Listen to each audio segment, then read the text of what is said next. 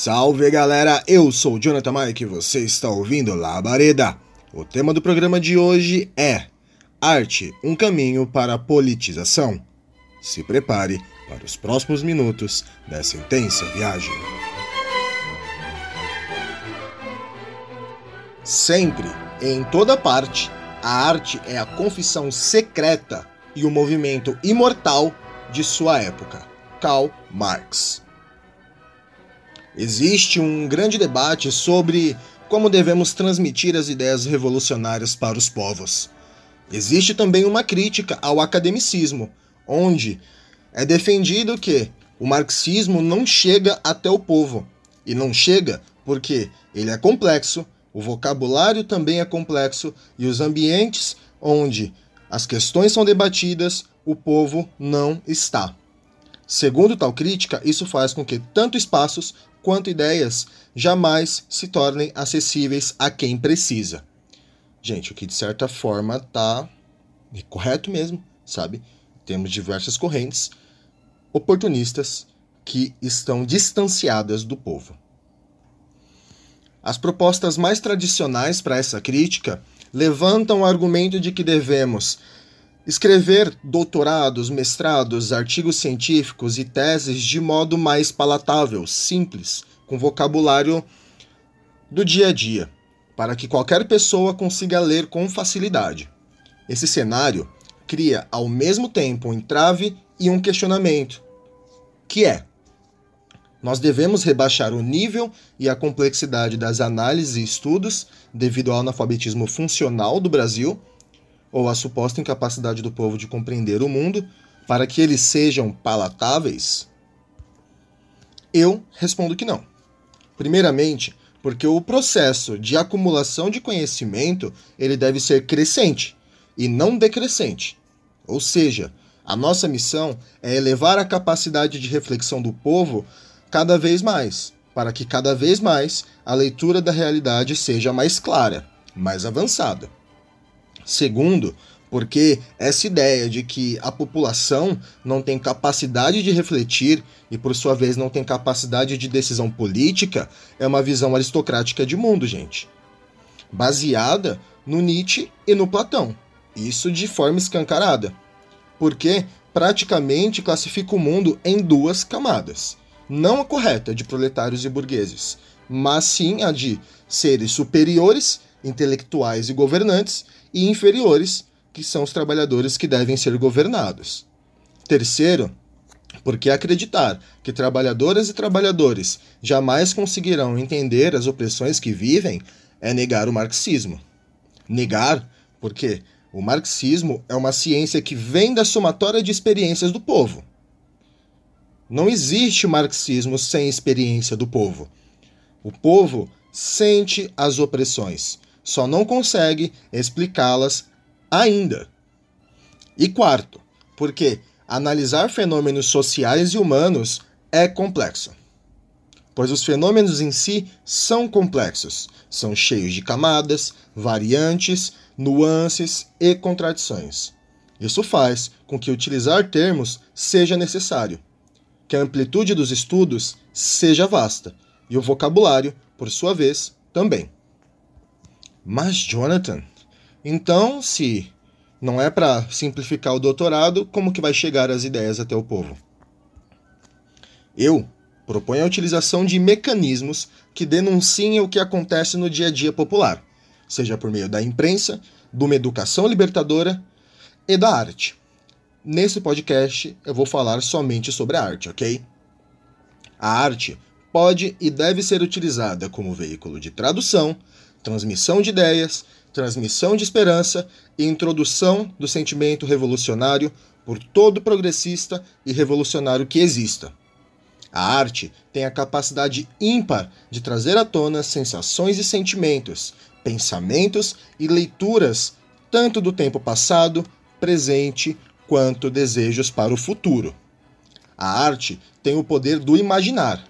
A arte tem o poder do esperançar e, por meio do lúdico, descrever esse mundo que deve ser transformado.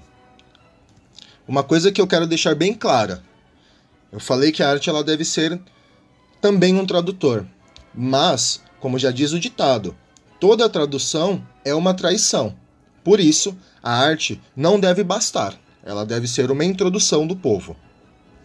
Olhando para o passado, nós temos diversos exemplos e de diversos períodos de artistas que, ao mesmo tempo que gritaram, fizeram ecoar os gritos do povo. Peguemos o exemplo das denúncias de Portinari na obra Os Retirantes.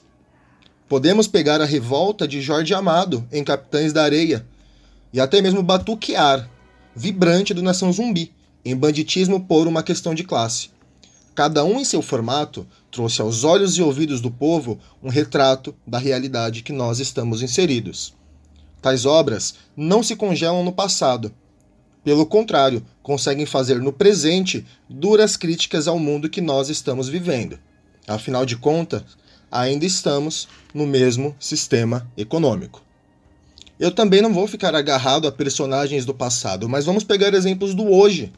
Olha para o Baiana System, cartunista Vinoli, Arueira, Jonga, filme Bacurau, Central do Brasil, O Alto da Compadecida, Os Islãs.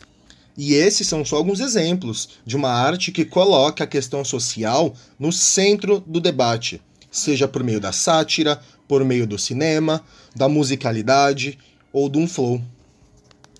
De todo modo, essa arte mostra que algo não está certo e mais do que isso, que algo ou muitas coisas devem ser mudadas. Essa é uma arma poderosa contra o fascismo e o reacionarismo que nós temos hoje, e ao mesmo tempo que também é um canal para chamar a população para a luta.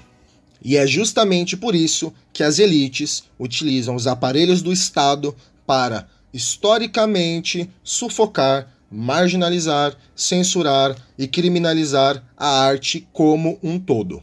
E por quê? A arte desperta a imaginação para uma realidade outra. E uma realidade outra pode ser a negação da realidade atual. Para as elites, isso é extremamente perigoso e inadmissível.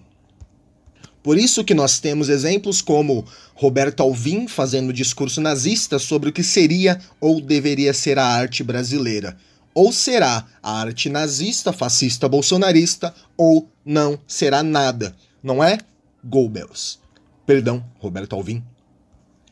A burguesia luta para que o modo de vida capitalista seja a única possibilidade possível que ninguém, e principalmente as trabalhadoras e trabalhadores, que o povo preto, que as mulheres, que os indígenas ou que qualquer opressão que exista não tenha no horizonte a visão de um amanhã que não seja pautado no hoje. Querem que acreditemos que esse mundo é imutável, mas não, não é. E não é porque as necessidades dos nossos avós não são as nossas e nem dos nossos netos serão as mesmas que nós temos hoje. Por isso, devemos utilizar a arte como denúncia, devemos utilizar a arte como história, devemos utilizar a arte como um retrato de uma sociedade decadente.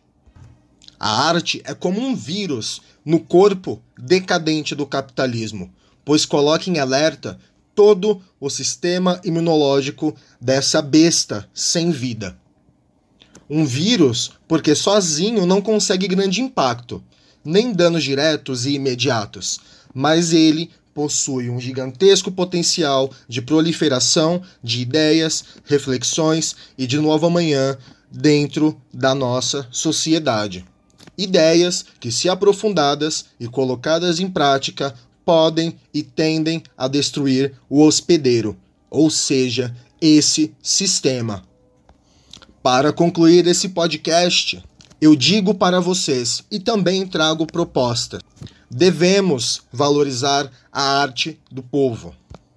Devemos criar coletivos e movimentos artísticos que demonstrem os nossos gritos. E principalmente devemos colocar no horizonte dos trabalhadores que eles podem criar.